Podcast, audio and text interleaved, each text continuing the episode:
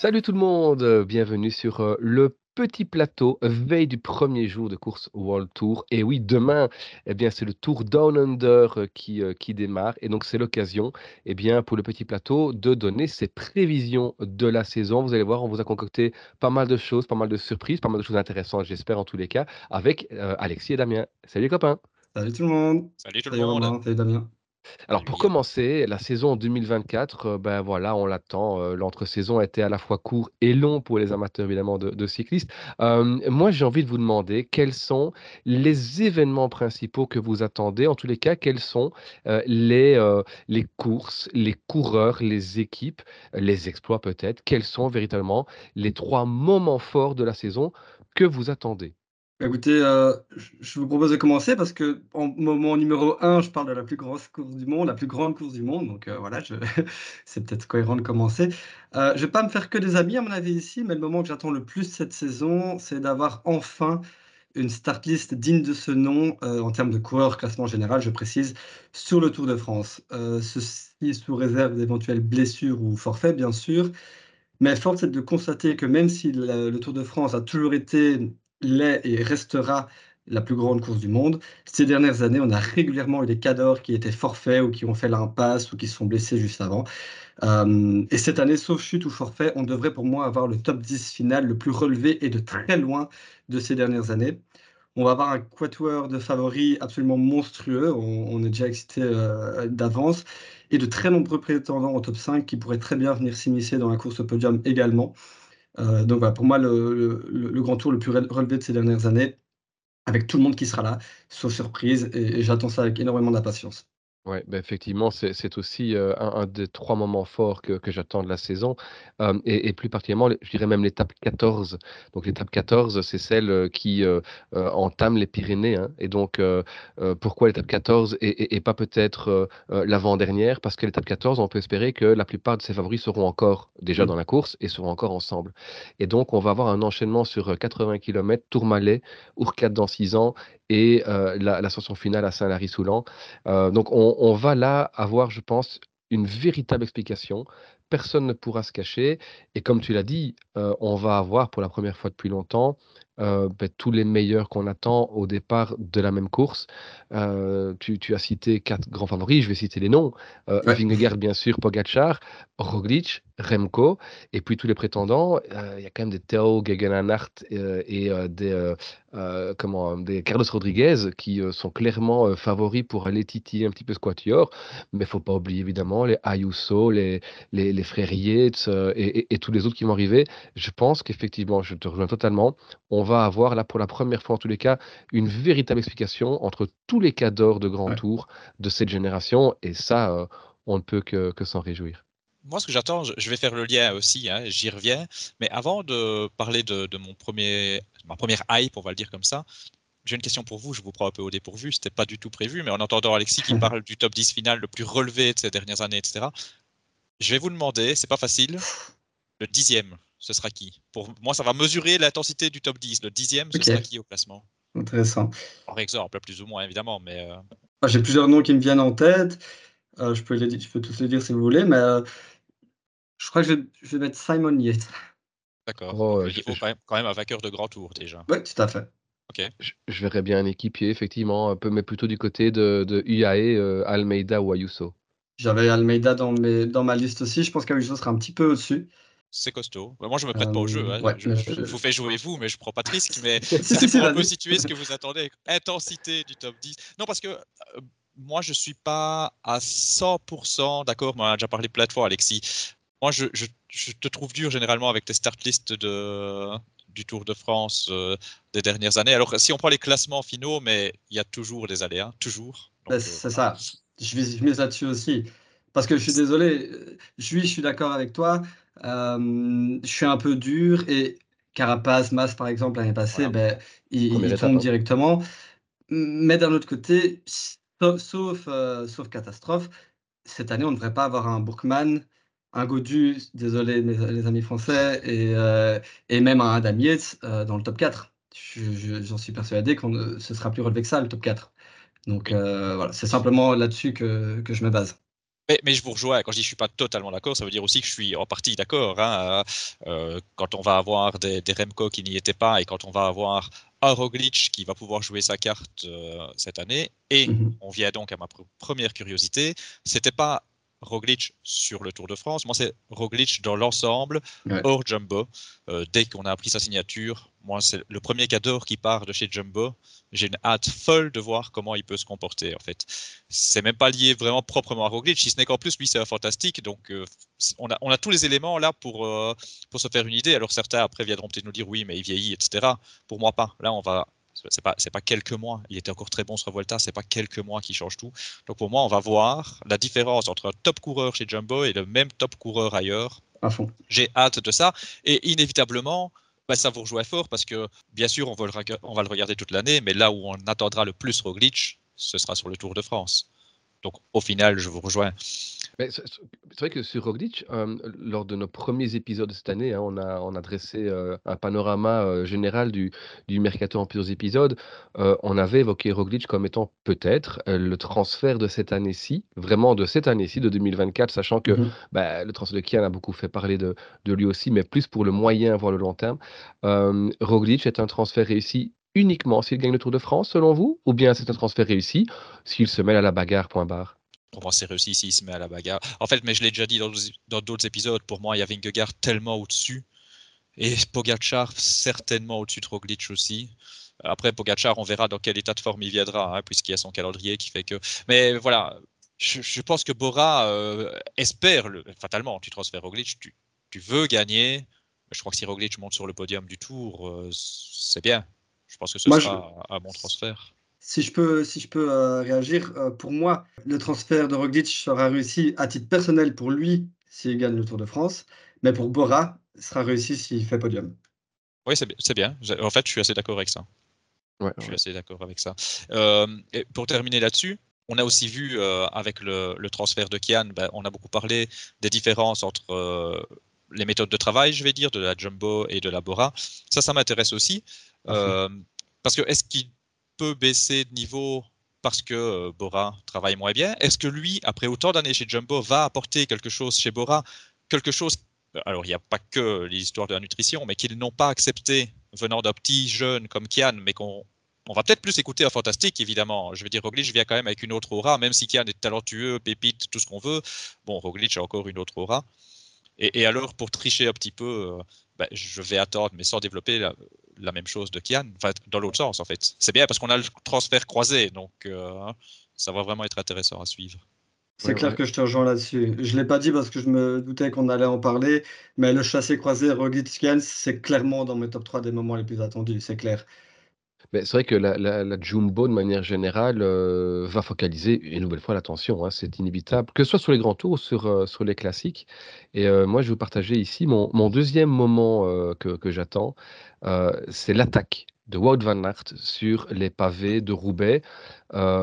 j'espère qu'il n'attendra pas, Gruson, qui va partir bien avant, Jean Ramon en PV à 50-60 bandes de l'arrivée. c'est l'année ou jamais pour, pour Wout. On, le sait.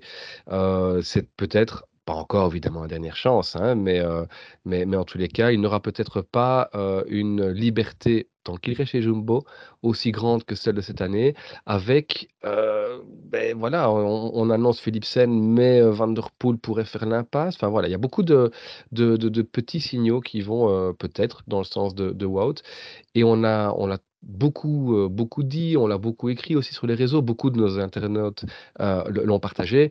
Euh, ce, qui est frustrant, je trouve, depuis quelques mois chez Wout, c'est qu'il n'attaque pas, mmh c'est qu'il n'ose pas prendre ses responsabilités. Et on est de plus en plus convaincus, je pense aussi sur le petit plateau, que Wout Van Aert regagnera de grandes courses quand il prendra ses responsabilités quand il attaquera. Est-ce qu'il sera capable de mettre un démarrage sur les pavés de Roubaix euh, comme euh, un, Pogacar dans, le vieux Quarmont euh, il y a deux ans, comme un, un, Van Der Poel dans la montée finale d'Estradé de, il, il, y a trois ans, d'avoir vraiment cette étincelle, cette explosion en fait, qui marquera le coup et qui va espérons-le pour lui en tous les cas, le libérer. Donc voilà, moi c'est ça que j'attends. C'est Roubaix, c'est une course qu'on attend chaque année et particulièrement sur Roubaix cette année-ci. J'attends un Van Aert devant, il le sera comme chaque année, mais j'attends un Van Aert qui va enfin prendre ses responsabilités. Je pense que lui en a besoin, mais que nous en tant que spectateurs, on en a besoin aussi. Ouais, je suis assez d'accord avec toi. Euh, il faut qu'il attaque plus. Et ce qu'on a aussi beaucoup dit, euh, c'est qu'il doit avoir une préparation plus spécifique, plus libre, avec moins de montagnes, moins, moins de, de chrono, etc. Et c'est peut-être ce qu'il va faire cette année. Et c'est là que je vais faire le lien avec, euh, avec toi pour mon deuxième moment que j'attends. Alors ici, je préviens directement, je triche un peu parce que bon, vous, vous- si vous me suivez, vous savez que je parle beaucoup des Belges. Et donc, pour pas trop vous saouler, j'ai décidé de tous les regrouper en une fois. Et ce que j'attends, ben, c'est justement la saison euh, des Belges en règle générale, parce que tous nos cadors ont des challenges hyper intéressants ou des préparations bien spécifiques. Je m'explique, euh, c'est tous une saison peut-être pas charnière, mais en tout cas spéciale pour eux, parce que Van Aert, il change drastiquement sa façon de faire. Il va faire le Giro, il fait moins de cyclocross, peut-être moins d'entraînement euh, en haute montagne, etc. Donc je suis très curieux de voir ce que ça va donner, notamment sur Paris-Roubaix, évidemment. On a Remco qui découvre le Tour de France avec une volonté claire, il parle de podium, mais dans sa tête, il veut gagner, c'est sûr. Euh, mais même le podium, c'est déjà un très beau challenge. Il aura énormément de pression, donc là, hyper intéressant aussi. Kian, évidemment, on en a déjà parlé, on va en parler, ça va être l'un des sujets de cette, saison euh, sur le Giro et chez Jumbo. Je suis vraiment curieux de voir euh, ce que ça va donner, sa progression chez Jumbo. Ensuite, Philipson sur Paris-Roubaix, extrêmement curieux aussi. Et enfin, Deli qui doit passer un cap et qui n'a plus Ewan dans son équipe. Donc ce sera lui le sprinter attitré, en plus d'être un coureur de classique. Donc voilà, les Belges euh, cette année me hype énormément, très excité à ce niveau-là pour, pour, la saison à venir. Je vais juste revenir sur Wout, euh, juste pour répéter ce que je dis depuis toujours, mais je pense qu'on est tous les trois d'accord. Roubaix, c'est quand même la course qui lui convient. C'est sûr. Et et il a quand même tout pour effectivement mettre, mettre son attaque et, et, aller la chercher. Et je suis assez d'accord effectivement que c'est une année euh, très intéressante pour lui. Il a beaucoup essayé finalement. Hein. Chaque année, il change un peu des choses. Mais là, cette année, c'est vraiment un changement drastique, on va le dire comme ça. Et, euh, et voilà, je, je, pense que là, ouais, il, peut, ouais. il, peut, vraiment y aller? Ben, c'est vrai que Wout est le grandissime favori. Euh, comme chaque année sur Roubaix. Il n'est pas, il est pas le seul, hein, mais euh, même l'année passée, rappelez-vous, euh, Mathieu Van Der Poel est arrivé dans une forme exceptionnelle. Il, il avait gagné le Milan-San Remo, il venait de faire deuxième en étant le seul à pouvoir tenir tête à, à, Pogacar sur, sur le round. mais même malgré ça, c'était Wout qui était le favori. C'est sa course. Il faut il faut voir, il faut voir. Moi, moi je, je continue à, à, y croire et effectivement, euh, je, rejoins Alexis. Euh, c'est une saison, en fait, pour de manière générale, pour l'ensemble des Belges, c'est une saison euh, de, de, vérité. Et Alexis, tu as cité Deli. Moi, c'est mon troisième moment fort. C'est voir effectivement si Arnaud Deli est capable de passer déjà maintenant un cap encore supplémentaire. C'est-à-dire que on le sait, il a fait une première saison astronomique euh, avec énormément de, victoires et on, avait un petit peu euh, euh, boudé notre plaisir hein, parfois en, se disant bah, après tout ce ne sont que des 1-1. Et puis on s'était dit bon bah, l'année prochaine, c'est-à-dire en 2023, il devra gagner et il faudra qu'il gagne en World Tour ce qu'il a fait. Et donc, euh, voilà, à, présent, moi, ce que j'attends vraiment de voir, euh, c'est Arnaud Delis, euh, plus encore que sur des, on sait qu'il va faire le tour par exemple, hein, mais plus que sur des sprints, des sprints groupés, c'est voir ce que Arnaud peut faire sur un monument, sur Roubaix, sur le Rhône en particulier. On sait qu'il sera aussi aligné sans doute sur un Milan-San Remo. Il y a trois belles courses qui lui conviennent, et je serais vraiment curieux de voir si s'il est capable de, venir se mêler à la victoire. Je dis pas d'en remporter une évidemment, mais enfin Milan-San Remo, on sait que l'année passée il a il a démarré un peu trop bas au pied du podio et donc s'est fait avoir comme ça. Le Rhône il était un petit peu court. Et Roubaix, bah, il a chuté, il, a perdu du temps euh, en milieu de course. Et euh, rappelez-vous, hein, les amis, avec le petit plateau, on était dans, Mont-Saint-Pével. Oh, il est passé autour de la 35e, 40e place. Bah, il termine 12e. Hein. Donc, il, est allé rechercher pas mal de gars devant lui. Euh, et donc, euh, je pense que Arnaud, bah, sur Roubaix, il y, y, a moyen aussi de faire quelque chose. Ce sera très intéressant de voir si Arnaud est capable déjà maintenant de franchir une étape supplémentaire. Et je dis en particulier sur, sur les trois monuments. Et ouais, il je... termine en étant crevé. Hein. Et il termine en étant crevé, effectivement. Ouais, ouais. Mmh. C'est vrai que Deli, euh, on, on l'attend particulièrement sur, euh, sur Paris-Roubaix, sur Milan-San Remo. Il pourrait aussi s'illustrer aux Jeux Olympiques et au Round. Mais moi, je l'imagine pas encore cette année parce que mon troisième moment, on est dans la fiction totalement, hein, mais mon troisième moment, c'est ce que j'attends le plus, c'est un sprint royal, que ce soit sur le round ou au JO, ou les deux. Ça peut être l'un des deux, ça peut être les deux, mais ce sera sur l'un des deux, je suis catégorique. Sprint royal entre Wout van Aert et Mathieu Van Der Poel, les, rivaux de toujours. Un petit peu euh, un remake du round 2020 où, les, deux, euh, les deux finissent euh, en tête, enfin les deux, les deux sprintent l'un contre l'autre pour la victoire. Ils se lancent en même temps, assez loin, plus loin qu'en 2020. Ils se rasseyent tous les deux à 50 mètres. En voyant l'autre qui, se qui se rassoit, ils retrouvent la force de se relever et Wout Van Aert qui met deux coups de pédale en plus que Van Der Poel et qui finissent par s'imposer. Donc voilà, on est dans la fiction totalement, mais ce serait vraiment un sprint légendaire. C'est quelque chose que j'ai vraiment envie de voir. Et c'est marrant, tu, tu, parles de sprint royal à deux donc, euh, sur deux courses où on attend également d'autres coureurs notamment à Pogachar. Hein, rappelez-vous, en 2023, euh, une course qui nous avait marqué, c'était euh, c'était le 3 avec cette victoire justement de Wout van Aert devant hein, Pogachar et, Van der Poel au sprint. Euh, Pogachar, dont, dont, on va évidemment, j'imagine, attendre beaucoup. Damien Pogachar, c'est un gars que tu suis et que tu apprécies particulièrement justement particulièrement, et j'allais y venir, j'allais décevoir Alexis en lui disant quoique il a une chance finalement sur le run. bon, sur les JO, Pogacar sera là, donc ça n'arrivera pas. Euh, mais euh, sur le run, oui, ça peut, puisque Pogacar n'y sera pas. Effectivement, moi, de nouveau, c'est pas un moment que, que j'attends sur cette saison, quoique ce sont divers moments. C'est euh, Pogachar qui chaque année complète un peu sa collection. Moi, j'adore ce mec pour lui-même, mais j'adore aussi ce mec dans ses choix. Dans ses, choix d'objectifs, sa volonté de tout gagner, c'est quelque chose que j'adore. Je préfère quelqu'un qui vise les trois grands tours que quelqu'un qui vise cinq tours de France, par exemple. Bon, c'est très personnel, hein, mais. Euh, et alors que demander de plus qu'en plus il va sur les courses d'un jour. Là, cette année, ben, il va faire le Giro, donc il peut ajouter ça à sa collection qu'il n'a pas encore. Il peut ajouter Milan-San Remo, comme chaque année, j'ai envie de dire, mais il peut encore ajouter. Il a les mondiaux, c'est une année de Giro. Donc, je suis très curieux de voir à la fin de la saison, quand on va faire les comptes, tiens, qu'est-ce que Pogachar a encore ajouté à sa collection? Et je suis très curieux aussi pourquoi parce que plus vite il va ajouter tout ça à sa collection, j'ai l'impression, mais je suis peut-être totalement, c'est de la fiction également, où c'est ressenti euh, qu'il n'est basé sur rien, mais plus vite il aura complété sa collection, et plus vite il viendra sur l'enfer du Nord, et ça je l'attends, mais de mhm. fou.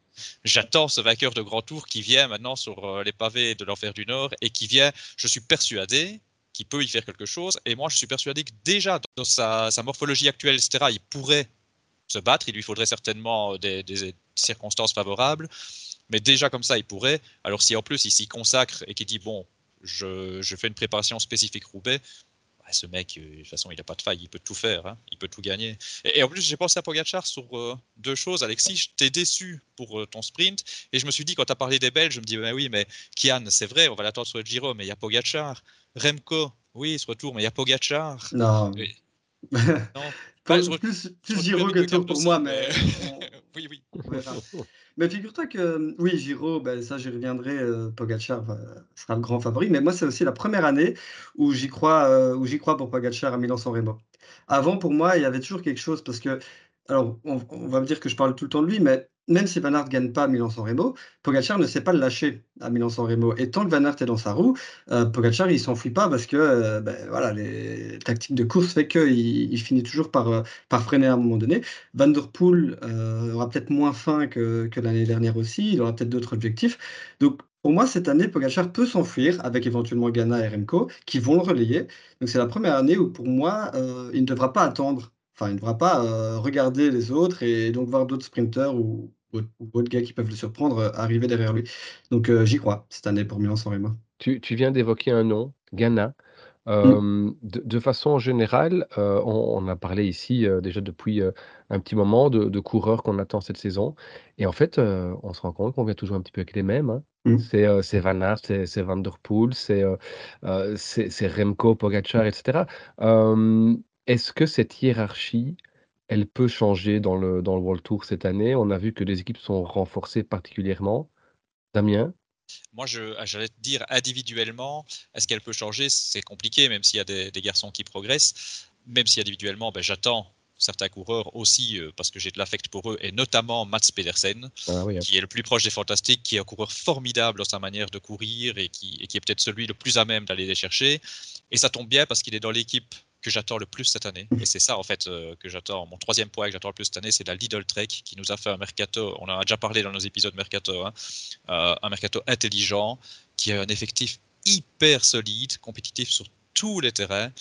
Donc je les attends et je me dis, c'est vrai que ça ferait du bien d'avoir une troisième puissance. Oui, il semble en dessous. Je suis peut-être euh, en train de rêver. Je suis peut-être un romantique et qui en a un peu marre de la dualité entre UAE et, Jumbo Visma. Mais ça ferait du bien d'avoir une troisième puissance.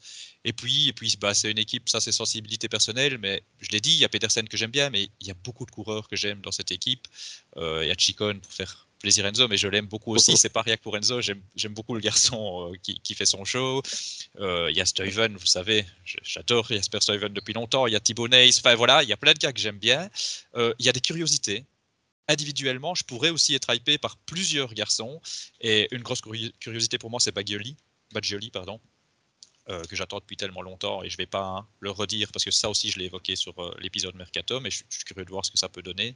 Et puis alors euh, en vente fraîcheur comme troisième puissance, on pourrait aussi dire individuellement, j'attends le vente fraîcheur, je l'ai déjà lui aussi évoqué plusieurs fois, mais Tao, euh, mhm, c'est pas, le petit nouveau, hein, attention, il, il, a depuis des années, il a déjà gagné euh, un Giro. C'est pas le petit nouveau, mais si lui peut venir jouer un peu, ce qu'il nous a montré en fait sur le Giro de l'année passée m'a tellement hypé. Alors c'était trop court. Peut-être qu'en fait, s'il avait été au bout, je me serais dit ouais bon, c'était qu'un feu de paille. Mais en attendant, on ne le sait pas. Et donc moi, ça me hype de fou de me dire tiens, euh, Alexis, tu parlais candidat au top 5 qui peuvent venir sur le podium. Moi, j'attends j'attends ça. Mhm. Ils, sont plusieurs, hein, mais Tao, je l'attends vraiment beaucoup. Mais c'est vrai que quand on regarde un petit peu, euh, euh, tu parlais de Pedersen, de, de Tao, de, de Bajoli dans une moindre mesure, peut-être de Skielmos aussi. Euh, Jonathan Milan, voilà. Dans, tous les compartiments, chaque fois le coureur qui est peut-être le plus proche de, de venir s'insérer dans le, le cercle fermé des tout meilleurs, c'est toujours un gars de chez eux en fait. Oui, ouais, c'est vrai. Et ce serait intéressant pour Pedersen euh, de, voir dans une équipe qui justement a pris euh, plus de, coffres, euh, en tous les cas, dans lequel on va retrouver davantage de forces vives, de voir si Pedersen, peut-être un peu comme Van Aert, on en a parlé ici il y a, quelques minutes, va pouvoir plus se focaliser sur certaines courses et, venir peut-être véritablement jouer égal à égal avec Van Aert, Van Der Poel, Pogacar sur les Flandriennes, sur les mondiaux, ou que sais-je. Ce serait intéressant à voir effectivement euh, pour 2024. Ça, ce sont effectivement les grands moments que, que l'on va attendre de, de, cette saison et certainement des, des, moments que vous attendrez vous aussi. Euh, quels sont les, les peut-être plus précisément les noms que vous attendez dans les principales courses? C'est l'heure des prévisions euh, pour 2024 sur le petit plateau. je vous propose le petit jeu très simple. Je vous cite les courses. Vous me citez un nom simplement qui vous voyez raisonnablement, en tous les cas, remporter les euh, plus grandes courses euh, au programme cette année. On commence avec les cinq monuments et que le premier, c'est Milan-San Remo, Alexis, un nom. Pogacar, et j'explique. Voilà, vous savez pourquoi. Mathieu Van Der Poel. Pogacar, pour moi aussi. Deuxième monument de la saison, ce sera le Rande, le Tour des Flandres, Alexis. Van Der Poel. Mathieu Van Der Poel. Mats Pedersen. Mmh. Troisième monument, Paris-Roubaix. Euh, Wout van Aert, euh, démonstration extraordinaire de puissance. Dylan Van Barle qui profite du jeu d'équipe. Mmh. Wout van Aert également pour moi. Wout van Aert. Et alors, quatrième monument, Liège-Bastogne-Liège, la doyenne, Alexis. Remco Evenepoel je m'autorise de tricher un tout petit peu parce qu'on ne sait pas s'il sera là. S'il est là, Tadej Pogacar. Sinon, euh. Ah. ah. pas mal, pas mal. Moi, je reste Remco aussi pour le, le triplé. Et enfin, dernier euh, monument de, de, la saison, le Tour de Lombardie. Tout aussi intouchable que Remco à Liège, ce sera Pogacar en Lombardie. Pogacar. Primoz Roglic. Hmm. Alors, il y a les cinq monuments, il y a les trois grands tours. On va les faire dans l'ordre du calendrier, évidemment, de nouveau. Le Giro. Qui voyez-vous remporter? Le Giro, Alexis? Tadej Pogacar. Pogacar également. Et Pogacar pour moi aussi. Le Tour de France. Pour bien démontrer la différence entre une prédiction et un prono fou, euh, Vingegaard. Vingegaard. Également. Pour moi, Vingegaard également. Et alors, le Tour d'Espagne, la Vuelta, le dernier grand tour, Alexis? La Volta, on ne sait jamais. Henrik Mas. Moi, je vais dire euh, Primoz Roglic. Oui, ben moi, je vois bien Jonas Vingegaard faire mm. le doublé. Et alors, il nous reste deux grands rendez-vous internationaux euh, sur euh, cette saison 2024. Euh, tout d'abord, les Jeux olympiques, les Olympiades, qui auront lieu, rappelons-le, juste après le Tour de France. Qui voyez-vous remporter la course en ligne des Jeux olympiques? Wout van Aert qui sera dans des conditions optimales, qui n'est jamais aussi fort qu'en juillet. J'ai un peu peur justement parce que ça vient juste après le tour et que s'il a trop donné, ben, ce sera difficile, mais je vais quand même dire Remco Evenepoel. Ouais, moi je prends Mathieu Van Der Poel. Et alors enfin, la dernière course, euh, ce sera juste avant le Lombardie, la Lombardie, mais c'est donc les, championnats du monde qui auront lieu à Zurich cette année. Un remake un peu de ce qu'on a pu connaître euh, lors des trois dernières années. Qui voyez-vous remporter les mondiaux de, Zurich, la course en ligne à nouveau Tadej Pogacar pour compléter une année historique. Moi, je vais dire celui qui était le meilleur euh, alors que c'était du cyclocross l'année passée en Écosse. Derrière eux, Pogacar. Et moi, je vais rester sur Mathieu Van Der Poel qui viendrait faire le doublé. En tout cas, voilà, on pourra voir en fin de saison comment ça va se passer. on va en, rester là pour cette présentation générale de la saison qui commence demain, rappelons-le, avec le Tour Down Under. pour les fidèles du petit plateau, on vous réserve une petite surprise. Ce sera d'ailleurs en dessous de la, publication, pardon, on vous mettra le lien. ce sera les pronos complètement fous, hein, un, un, exercice fictionnel que nous a concocté Damien, euh, pour voir un petit peu comment on aura vécu cette saison 2024 en admettant qu'on l'ait déjà vécu. En tout cas, on reviendra du futur pour vous expliquer tout ça. Euh, en attendant, Alexis, Damien, un grand merci à vous. Et, merci également. On se retrouve très bientôt sur le petit plateau. En tout cas, la saison 2024 est lancée. En tout cas, elle se lance demain avec le petit plateau qui est toujours là pour cette deuxième saison. À très bientôt. Ciao, ciao. À la prochaine.